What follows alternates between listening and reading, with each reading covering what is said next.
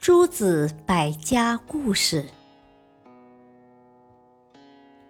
老人捉蝉。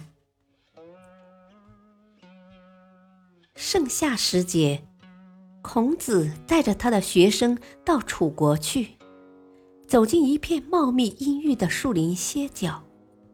树林里蝉声响成一片。只见一个驼背老人正用一根顶端涂着树枝的竹竿捉蝉。老人的技术非常娴熟，粘蝉就像从地上捡东西一样轻巧。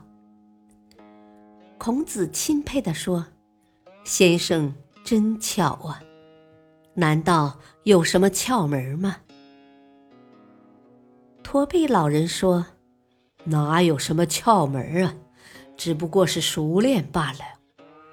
我连续不断的练习，能够在竿头垒叠起两个弹丸而不坠落时，粘蝉就有一定的把握；能够垒叠起三个弹丸而不坠落时，捉十只蝉才会逃走一只。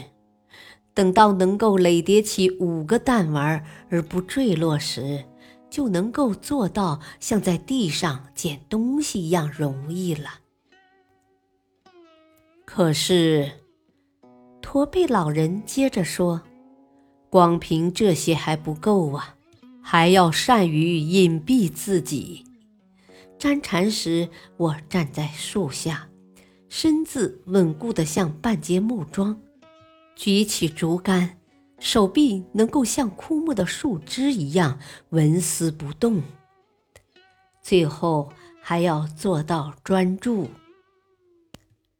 不管天地有多大，事物多么繁杂，我的眼睛始终紧紧盯着蝉的翅膀。不管周围发生什么情况，也不能够分散我的注意力。就像我这样的苦练和专注。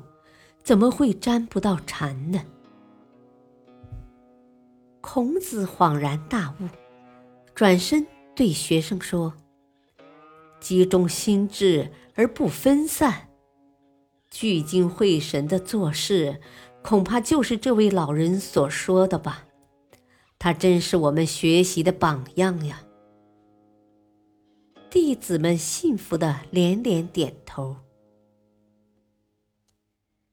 感谢收听，下期播讲：孔子向渔翁请教。